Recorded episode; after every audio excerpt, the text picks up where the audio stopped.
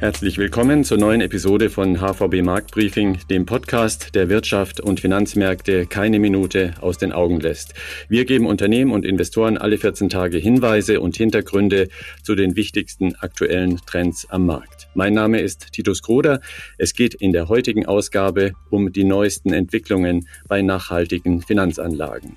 Wir hatten an dieser Stelle schon mehrfach darüber gesprochen und heute haben wir dazu als Gast eine weitere Marktstimme von Gewicht dabei. Es ist Thomas Kruse. Er ist Co-Geschäftsführer und Chief Investment Officer für die deutschsprachige Region von Amundi, Europas größten Fondsanbieter. Herzlich willkommen, Herr Kruse, beim HVB Marktbriefing. Herzlich willkommen, Herr Kroder. Vielen Dank. Unsere Runde ergänzt der auch aus dem Marktbriefing schon bekannte und nicht minder kenntnisreiche Kommentator Philipp Gistakis. Er ist langjähriger Chef Anlagestratege der Hypovereinsbank. Auch an dich, Philipp. Grüß Gott und herzlich willkommen. Hallo Titus und hallo Thomas. Die sogenannten ESG-Anlagen, das sind nachhaltige Finanzanlagen, also zum Beispiel Aktien. Die dahinterstehenden Unternehmen halten Umweltstandards, Sozialstandards oder auch Standards guter Unternehmensführung auf besonders vorbildliche Weise ein. Damit tragen sie dazu bei, die Probleme der Menschheit, den Klimawandel etwa, die Rohstoff- und Energieverschwendung, aber auch zum Beispiel Kinderarbeit oder andere Menschenrechtsverletzungen zu bekämpfen.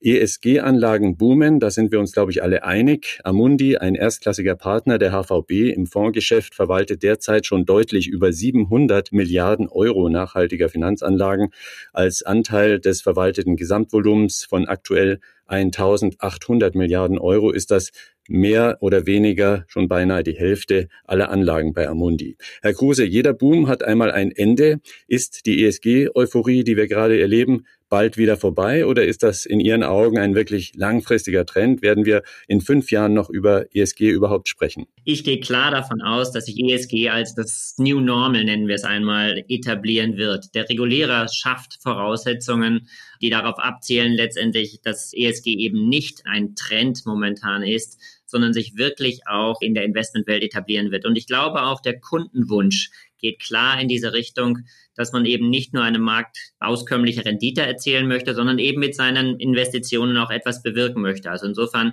dieser Trend wird sich etablieren. Wir haben von Seiten des Regulierers Eckpunkte bekommen. Die Asset Manager stellen sich daraufhin um aber ich glaube, allen voran auch der Kundenwille ist da, etwas mit seinem Geld bewegen zu wollen. Philipp, siehst du das ähnlich? Derzeit herrschen ja denkbar gute Marktbedingungen am Aktienmarkt. ESG-Investments konnten da konventionelle Anlagen in vielen Fällen outperformen. Wird diese starke Nachfrage anhalten? Wird das deiner Meinung nach Bestand haben? Also zunächst mal äh, sehe ich das auch so. Die Kundennachfrage im Moment ist enorm stark und im Wesentlichen nach nachhaltigen Anlageprodukten. Und ich gehe auch davon aus, dass das so bleiben wird, natürlich. Und wovon ich auch ausgehe, ist, dass nachhaltige Produkte die jetzt noch vielleicht ein bisschen wie Nischenprodukte wirken, sind sie es eigentlich nicht mehr. Sie sind sozusagen schon im Zentrum angekommen, aber sie wirken vielleicht in der Wahrnehmung des einen oder anderen Beobachters noch so, dass die das neue Normal werden werden und dass die Nachfrage das Angebot nach entsprechenden Lösungen immer stärker ausweiten wird und Zukunft werden der größte Teil der Produkte eben nach entsprechenden Kriterien, auch nach nachhaltigen Kriterien gesteuert werden. Mhm. Bei nachhaltigen Anleihen gibt es ja im Idealfall eine doppelte Dividende, einmal die finanzielle Rendite und zum Zweiten den positiven Einfluss auf Umwelt und Gesellschaft. Welches Motiv steht für die meisten Kunden eigentlich im Vordergrund bei einer ESG-Anlage, Herr Kruse? Der Kunde möchte in erster Linie eine Markt gerechte Rendite erzielen. Aber das alleine ist nicht mehr der ursprüngliche Wunsch. Und deshalb glaube ich auch, ESG ist nicht ein Performance-Thema, sondern es ist ein Thema, dass der Kunde klar sagt, ich möchte entsprechend meiner eigenen Wertvorstellungen auch etwas bewegen in Zeiten, wo es um Klimaschutz geht, in Zeiten, wo es aber auch um soziale Ungerechtigkeiten geht und natürlich auch Themen wie Korruption, die dann in den G-Bereich fallen mit Governance-Regularien. Also insofern, ich denke, der Kundenwunsch spielt mehr und mehr eine Rolle. Es ist nicht ein reines Performance Thema? Also für mich ist wichtig, dass auf der einen Seite die Kunden natürlich diese Produkte nachfragen und der größte Teil der Kunden aktuell des Neugeschäfts konzentriert sich auf dieses ESG-Thema.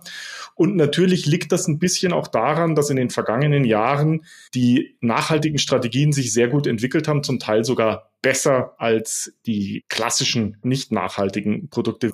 Die Anlagestrategien unterscheiden sich und wir sind überzeugt davon, dass man mit nachhaltigen Anlagestrategien auch nachhaltige, auskömmliche ökonomische Renditen erzielen kann, aber natürlich nicht in jeder Marktphase und in jeder Situation immer höhere oder gleich höhere Renditen. Das haben wir auch am Anfang diesen Jahres gesehen, wo eben der Ölpreis relativ stark gestiegen ist, indem eben dann Strategien, die stark in ölpreisnahen Industrien investiert waren, sich ein bisschen besser entwickelt haben. Also die Nachfrage ist groß. Wichtig ist aber eben, dass man als Kunde, als Anleger beide Seiten sieht, die ökonomische Strategie, aber natürlich auch die nachhaltige Strategie, die hinter dem Portfolio-Management steht. ich denke auch, dass der Kunde tatsächlich sogar noch einen weiteren Punkt erwarten darf. Ich sagte bereits anfangs, die Asset Manager stellen sich auch auf dieses ESG-Thema ein. Es geht also nicht nur darum, tatsächlich einzelne Titel, die mit einem bestimmten ESG-Score sich, sich qualifizieren, auszuwählen, sondern der Anleger darf auch erwarten, dass man sich entsprechend dieser ESG-nachhaltigen Regularien bei dem Unternehmen engagiert, im Rahmen von Hauptversammlungen entsprechend abstimmt, tatsächlich aber auch mit den Unternehmen in Kontakt tritt und sagt, hier habt ihr diesen Score, hier habt ihr den Score, da müsst ihr euch verbessern und dann diese Veränderungen aber auch monitort und weiter mitentwickelt und begleitet. Der Boom bei ESG-Anlagen hält also an, aber es gibt ja auch aktuell noch Hindernisse in diesem äh, ja gerade erst aufblühenden Markt. Eines davon ist die noch relativ geringe Vergleichbarkeit. Herr Kruse, nicht für jeden Investor in Europa ist ESG gleich ESG. Wie schlüsselt sich das aus Ihrer Sicht auf? Sie haben den Europa-Überblick und welche Probleme entstehen da? Ja, das ist natürlich ein ganz entscheidender Punkt, Herr Kroder. Also man kann schon sagen, dass in den einzelnen Ländern innerhalb der EU durchaus ein unterschiedliches ESG-Verständnis herrscht. Und zwar haben wir auf der einen Seite die Taxonomie, die natürlich auf wissenschaftlicher Grundlage eine Basis für nachhaltiges Investieren darstellen soll. Das Verständnis ist aber sicherlich unterschiedlich in, sagen wir mal, nordeuropäischen, skandinavischen Ländern oder südeuropäischen Ländern. Ein schönes Beispiel, denke ich mal, ist äh, das Thema Atomkraft. Während in Frankreich Atomkraft ein ganz normaler Energieträger ist, sagt ein Investor in Norwegen zum Beispiel, ja, Bahnfahren mit Elektro ist eine gute Sache, aber wo kommt denn der Strom her? Das heißt, es gibt da sicherlich in vielen Ländern vollkommen unterschiedliches Verständnis und hier bedarf es natürlich einer bestimmten Transparenz und Einheitlichkeit im Verständnis, damit man auch einklassifizieren kann, was habe ich denn mit meinem nachhaltigen Investments? Fahre ich jetzt detailliert wirklich mit Nicht-Atomstrom? Ist es das, was wir am Ende wollen? Oder muss man sich auch dessen bewusst sein, okay, man akzeptiert akzeptiert gewisse Minimumstandards, wenn man nachhaltig investieren möchte. Diese Diskussion ist im Gange. Es braucht mehr Transparenz, denke ich mal, und über die kommenden Jahre wird sich hier auch durchaus mehr und mehr ein einheitliches Verständnis entwickeln. Philipp, auch du triffst ja viele Kunden, unterhältst dich mit ihnen über nachhaltige Anlagen. Haben diese Kunden schon einheitliche Ansprüche an solche Investments und braucht der Markt langfristig so eine Vereinheitlichung überhaupt? Das ist sehr unterschiedlich dahingehend, mit welchen Kunden man spricht. Wenn man zum Beispiel mit institutionellen Anlegern spricht, die sich schon sehr lange und intensiv mit dem Thema Nachhaltigkeit auseinandersetzen. Das ist zum Beispiel eine der ersten Vorreiter in diesem Bereich waren ja kirchliche Anleger, die eben nach entsprechenden ethischen Maßstäben ihre Gelder angelegt haben wollen. Die haben ein sehr intensives und klares Verständnis davon und hatten das auch schon ganz lange, was für sie eigentlich Nachhaltigkeit bedeutet. Das bedeutet übrigens nicht, dass diese Anleger keinen Beratungsbedarf haben im Anlageprozess, denn denen muss man dann als Portfolio-Manager deutlich machen, welche Auswirkungen bestimmte Einschränkungen auf das Investmentuniversum haben. Und auf der anderen Seite haben wir Privatanleger, die jetzt zu uns kommen und sich für das Thema interessieren und die vielleicht schon die ein oder anderen Vorstellungen haben, aber viele kommen auch dazu und interessieren sich für das Thema, haben sich aber noch nicht intensiv beschäftigt. Und alle die muss man eben informieren, muss man beraten, was bedeutet das Ganze denn? Und das Wichtigste, worauf wir uns hin entwickeln müssen, ist, dass wir eben Reporting-Standards entwickeln, also wie wir bestimmte Nachhaltigkeitswirkungen entsprechend darstellen können, damit die Anleger dann auch eine entsprechende Entscheidung treffen können was möchte ich denn eigentlich?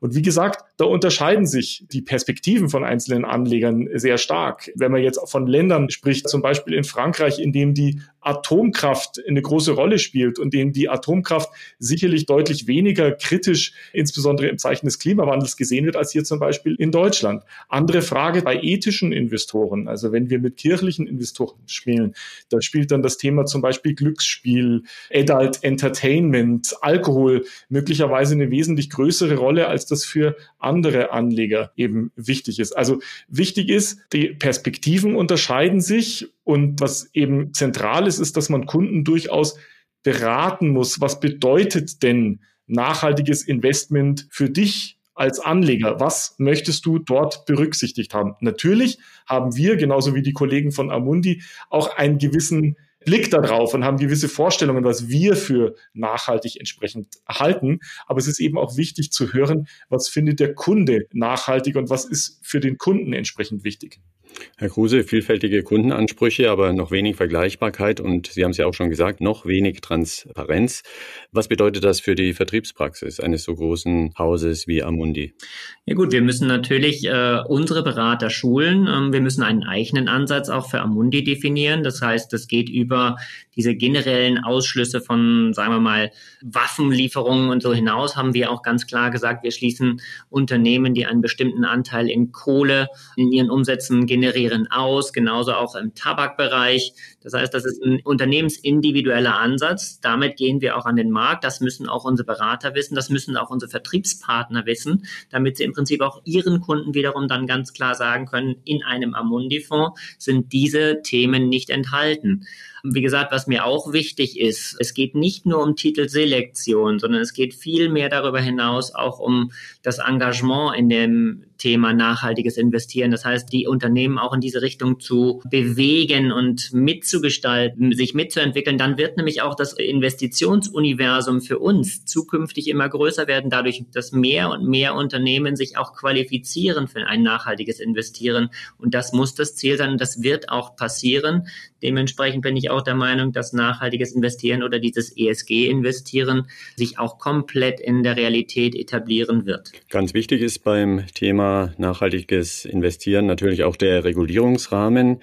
Wir wollen jetzt nicht zu stark ins Detail gehen. Es gibt aber den neuen EU-Taxonomierahmen für nachhaltige Anlagen. Sie haben schon gesagt, eine Art wissenschaftliche Grundlage, um die Nachhaltigkeitsmaßnahmen von Unternehmen zu beurteilen. Sorgt so etwas für mehr Ordnung, für mehr Transparenz? Ist es aus Ihrer Sicht ein Schritt nach vorne? Es ist für mich in erster Linie mal eine wissenschaftliche Grundlage. Es klingt sehr komplex, der Taxonomierahmen, aber es schafft zumindest mal ein sehr breites, wenn auch sehr komplexes Rahmenwerk und gleichzeitig auch ein einheitliches Verständnis. Im Moment ist es halt ein Taxonomierahmen, der bisher für europäische Länder und europäische Investoren gemacht worden ist. Außen vor ist da jetzt zum Beispiel auch komplett noch die USA. Und ich denke mal auch die USA als das Land, wo wir eben die meisten Investoren und die meisten investierten Gelder auch haben, wird in der Zukunft sich in diese Richtung entwickeln und auch einen eigenen Standard vermutlich definieren. Das heißt, wir sind hier gerade erst irgendwo am Anfang Standards zu entwickeln. So muss man es auch klar sagen. Insofern der Taxonomierahmen ist vielleicht eine gute Grundlage für zukünftige Standards, aber die Zeit wird es brauchen, dass wir auch mit anderen großen Marktteilnehmern, speziell in den USA, ein einheitliches Verständnis schaffen, was ist denn tatsächlich zu verstehen unter nachhaltigen Investieren. Es kann natürlich gut sein, dass sich länderspezifische Eigenheiten entwickeln. Denen muss man dann Rechnung tragen. Dessen muss sich auch ein Kunde aufgrund der Transparenz, die wir ihm bieten müssen, bewusst sein. Wenn ich in einen amerikanischen Fonds investiere, akzeptiere ich A, B oder C. Das ist anders vielleicht, wenn ich in einen Fonds investiere, der zum Beispiel auch ein, ein deutsches Label hat, also einen deutschen, ein deutsches Zertifikat, was es ja vom Forum für nachhaltige Investitionen gibt. Diese Transparenz muss man schaffen, damit der Kunde dann auch ganz bewusst entscheiden kann, was möchte ich denn eigentlich als nachhaltiges Investment für mich persönlich haben. Ist denn ganz grundsätzlich gesprochen, Frage an dich, Philipp, wen siehst du da in der Pflicht? Ist es mehr der Regulierer? Ist es die Finanzbranche? Ist es die Politik?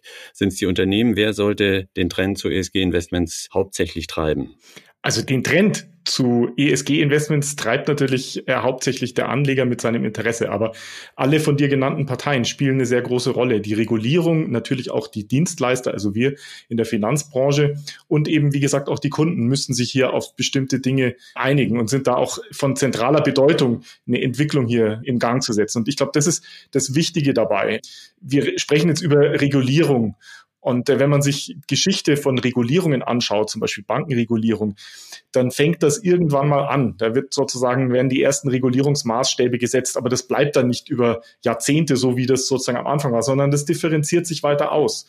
Und ich glaube, wir müssen das Ganze als eine Entwicklung sehen. Ja, also so, das ist so ähnlich wie, ich sage jetzt mal, im Wilden Westen. Ja, es gab im Wilden Westen ganz viele Dinge, die funktioniert haben und nicht funktioniert haben. Und dann wurden irgendwann mal bestimmte Pflöcke eingeschlagen. Und das Ganze hat sich sozusagen entwickelt und ein Fortschritt sich dargestellt und sich haben sich Strukturen entwickelt.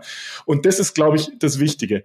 Noch ein Punkt zu dem Thema, das der Thomas angesprochen hat, dass die Situation oder die Fragen, die sich hier stellen, ziemlich komplex sind. Ist tatsächlich so. ich glaube, es hilft den Zuhörern zu verstehen, was bedeutet denn eigentlich komplex und warum sind Dinge komplex? Nehmen wir mal nur das Thema Dekarbonisierung, also CO2-Ausstoß.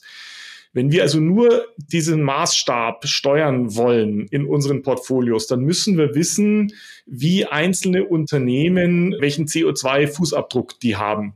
Und da spielen verschiedene Levels eine Rolle. Also zunächst einmal spielt zum Beispiel eine große Rolle, wie viel CO2 emittieren denn diese Unternehmen durch Produktion direkt und wie viel emittieren sie zum Beispiel durch weiteren Energiekonsum, also durch Elektrizitätsbedarf.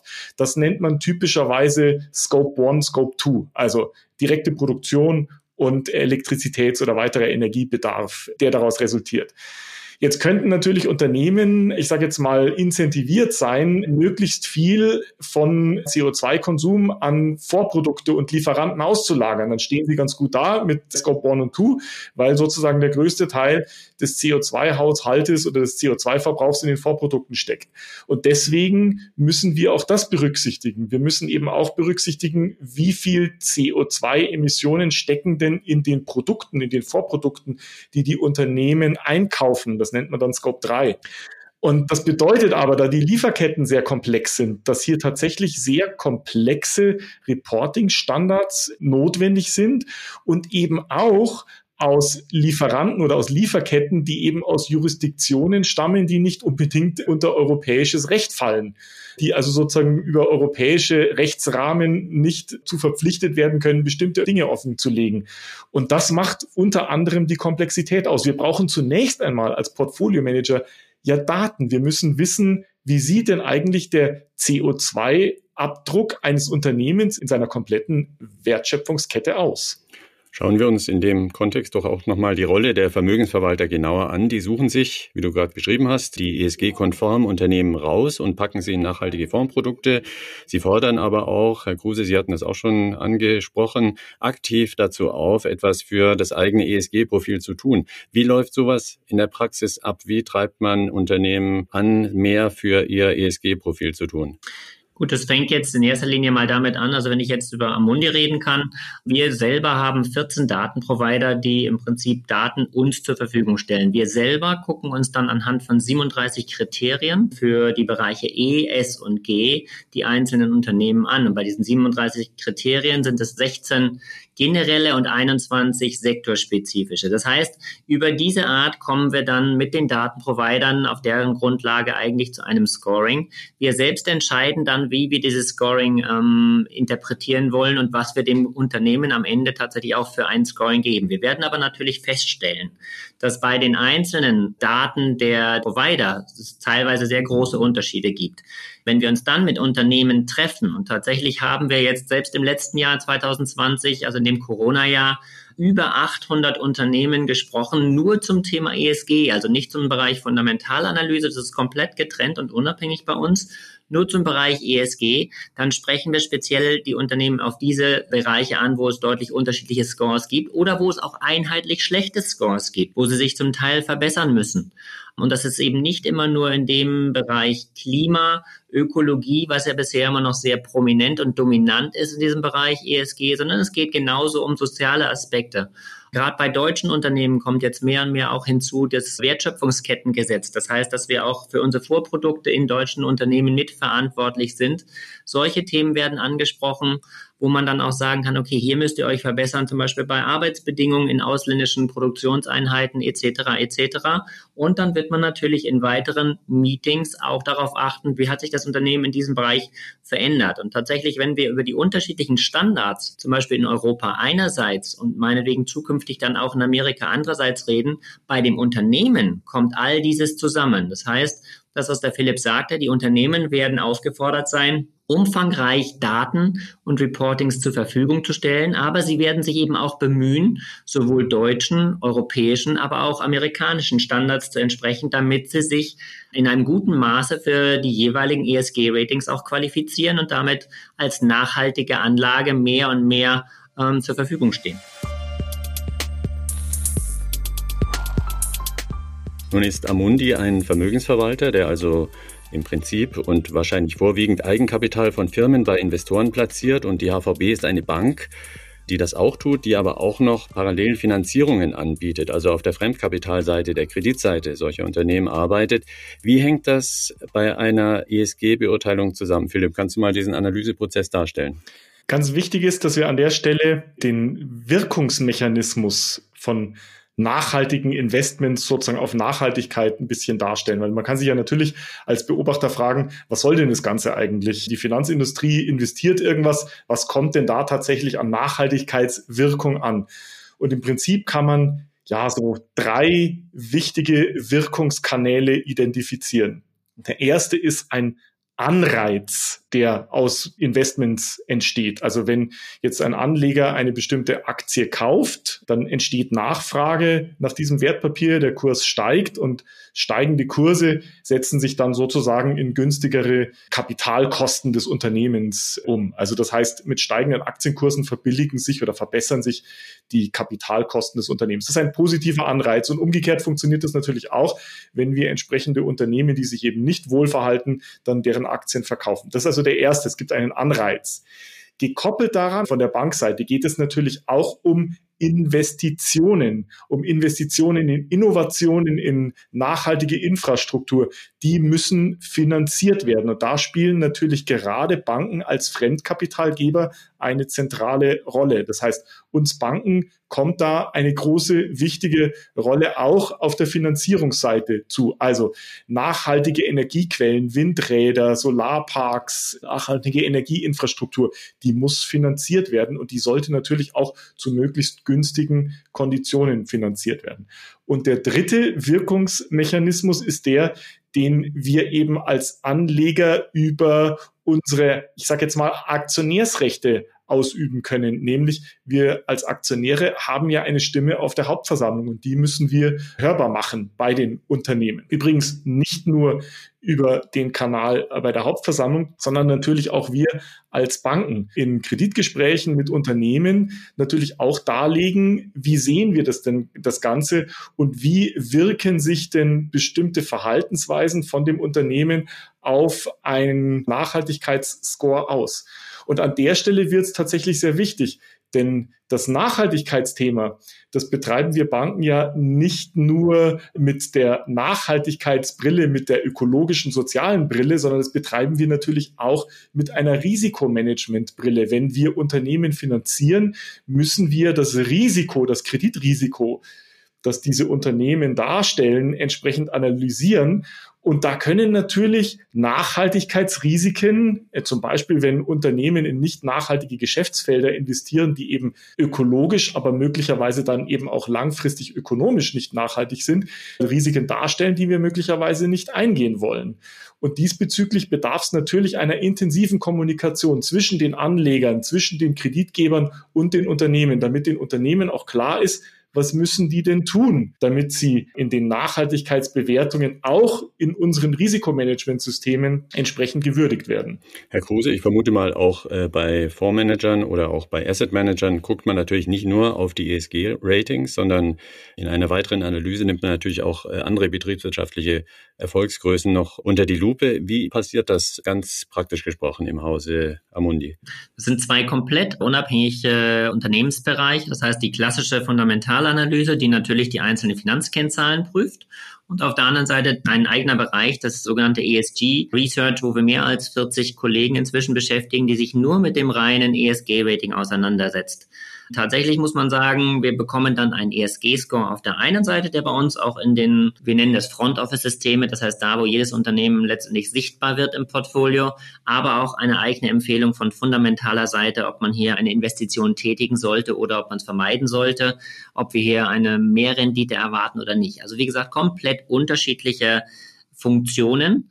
Man muss auf der anderen Seite sagen, aber wenn ich vielleicht nochmal auf das Thema, auch was der Philipp eben angesprochen hat, zurückkommen darf, Unternehmen, die sich nicht für ein ESG-Rating höherer Natur qualifizieren, müssen sich natürlich auch damit auseinandersetzen, dass sie möglicherweise zukünftig einen schlechteren Zugang zum Kapitalmarkt haben und damit auch die Fremdfinanzierungskosten durchaus steigen. Man hat schließlich in irgendeiner Form auch ein Risiko, wenn man dem ESG-Standard nicht entspricht. In der Regel ist es ein Reputationsrisiko, möchte ich mal sagen. Ich glaube, das Gerichtsurteil, was wir jetzt jüngst zu Shell gesehen haben, spricht so ein bisschen in diese Richtung, wo dann ganz klar gefordert wird, dass man bestimmte Auflagen auch äh, auf Langfristigkeit erfüllen muss. Hier tatsächlich gerichtlicher Natur in einem Urteil umgesetzt. Auf der anderen Seite kann man sagen, das ist sonst so ein bisschen der Druck der Investoren auf die Unternehmen über die Asset Manager, tatsächlich dafür zu sorgen, dass sich die Unternehmen auch in eine nachhaltige Richtung entwickeln. Vielen Dank zunächst mal für die Einschätzung. Es ist sicher nicht der letzte HVB-Podcast zum Thema Nachhaltigkeit. Aber wir sollten abschließend nochmal weit in die Zukunft blicken. Wo wird der Markt Ihrer Ansicht nach für nachhaltige Anlagen im Jahr 2030 stehen? Meiner Meinung nach wird sich ESG definitiv komplett etablieren, sowohl im Reporting für den Kunden, es wird eine Transparenz geschaffen werden, die dem Kunden hilft, sich hier auch zu entscheiden. Es wird über den Faktor E hinausgehen, auch auf den Faktor Soziales, auf den Faktor Governance. Die Unternehmen werden stärker sich auch in diesen Bereichen engagieren müssen, sich weiter offenlegen müssen. Und im internationalen Vergleich wird es dementsprechend auch Abstimmungen geben, weil gerade die Unternehmen, die global agieren, tatsächlich auch mehreren Standards genügen möchten. Mit all diesen Entwicklungen ist das, was wir momentan vielleicht noch als Einschränkung erachten, weil eben nicht jedes Unternehmen gerade auch den oberen Ratings entspricht, wird sich immer weiter ausweiten. Die Unternehmen werden sich qualifizieren und wir werden dementsprechend ein großes Universum bekommen, was ein vernünftiges ESG-Rating hat und damit investierbar ist, weil sich die Unternehmen genau in diese Richtung entwickeln. Und das ist natürlich auch das, was wir aus Klimagesichtspunkten, aus sozialen Gesichtspunkten, aber auch aus einer vernünftigen Unternehmensführung genau erreichen möchten. Also insofern bedarf es sicherlich noch eines Jahrzehntes Zeit, aber dieses Jahrzehnt wird definitiv das Verhalten der Investoren, aber auch der Unternehmen deutlich verändern im Sinne der Nachhaltigkeit. Philipp, wie siehst du das? Ich sehe das Ganz genauso, denn wenn man sich den Investmentprozess anschaut, dann bedeutet ja nachhaltiges Investieren zunächst einmal, dass man das Investmentuniversum einschränkt. Man schließt also bestimmte Unternehmen, bestimmte Branchen, bestimmte Geschäftspraktiken aus und damit reduziert sich der Freiheitsgrad, den ein Portfolio-Manager hat, aus dem er eben dann einzelne Assets auswählen kann. Und das ist zunächst einmal natürlich nicht unbedingt gut, wenn man also geringeren Freiheitsgrad hat. Und eine häufig genannte Kritik ist ja, dass sich sozusagen zu viel Anleger dann auf zu wenig Unternehmen konzentrieren, die eben entsprechende hohe Nachhaltigkeitsratings aufweisen. Das ist im Moment noch überhaupt kein Problem, denn es gibt noch eine genügend große Auswahl. Wenn jetzt aber die Nachfrage stark steigt, dann könnte das natürlich irgendwann mal zu einem Problem werden. Und dieses Problem, das wird sich dadurch lösen, dass eben immer mehr Unternehmen, weil sie die positiven Wirkungen auch am Kapitalmarkt, die der Thomas angesprochen hat, sehen, dass sie sich eben mit diesen Themen auseinandersetzen und hohe gute Nachhaltigkeitsratings anstreben und damit wird das investierbare Universum immer größer und diese Herangehensweise eben nicht nur nach ökonomischen, sondern eben auch nach ESG-Kriterien zu steuern, die langfristig im Prinzip auch nichts anderes als ökonomische Kriterien sind, wird sich für die Anleger immer weiter öffnen und immer weiter verbessern. Vielen Dank an unsere beiden Experten für die aktuellen Einschätzungen. Wir nehmen also mit, ein baldiges Ende des Booms bei nachhaltigen Anlagen ist nicht zu erwarten. Es sind aber noch etliche Hürden zu nehmen, um zu einheitlichen Standards zu gelangen. Eine Aufgabe, die die Finanzbranche noch vor sich hat. Der ESG-Trend steckt so gesehen noch in den Kinderschuhen. Es ist zu vermuten, dass sich Anlage, Kriterien, Vertriebsformen, Beratungsleistungen, aber auch die Regulierung dieses noch jungen Investmentsektors noch ein ganzes Stück weiter ordnen und organisieren wird. Hier noch eine aktuelle Zahl von Bloomberg zur Einsortierung, wo wir im Markt gerade stehen. Die Analysten dort schätzen, dass nach ihren Kriterien in vier Jahren, also 2025, ein Drittel aller weltweiten Finanzanlagen ESG-Investments sein werden. Das entspräche bis dahin einem Wachstum des ESG-Marktes von 15 Prozent pro Jahr. Die nächste Ausgabe unseres Podcasts gibt es im gewohnten Format am 28. Juni, dann mit dem Expertenduo Andreas Rees und Philipp Gistakis und einem wieder etwas breiteren Blick auf die aktuellen Trends von Wirtschaft und Finanzmärkten. Ich bedanke mich ganz herzlich bei Thomas Kruse von Amundi Deutschland für die wirklich interessanten Analysen und Einschätzungen. Danke auch an Philipp Gistakis. Anregungen gerne unter markt-briefing at unicredit.de. Ich bin Titus Gruder wir hören uns wieder in zwei Wochen. Bis dahin erstmal Tschüss.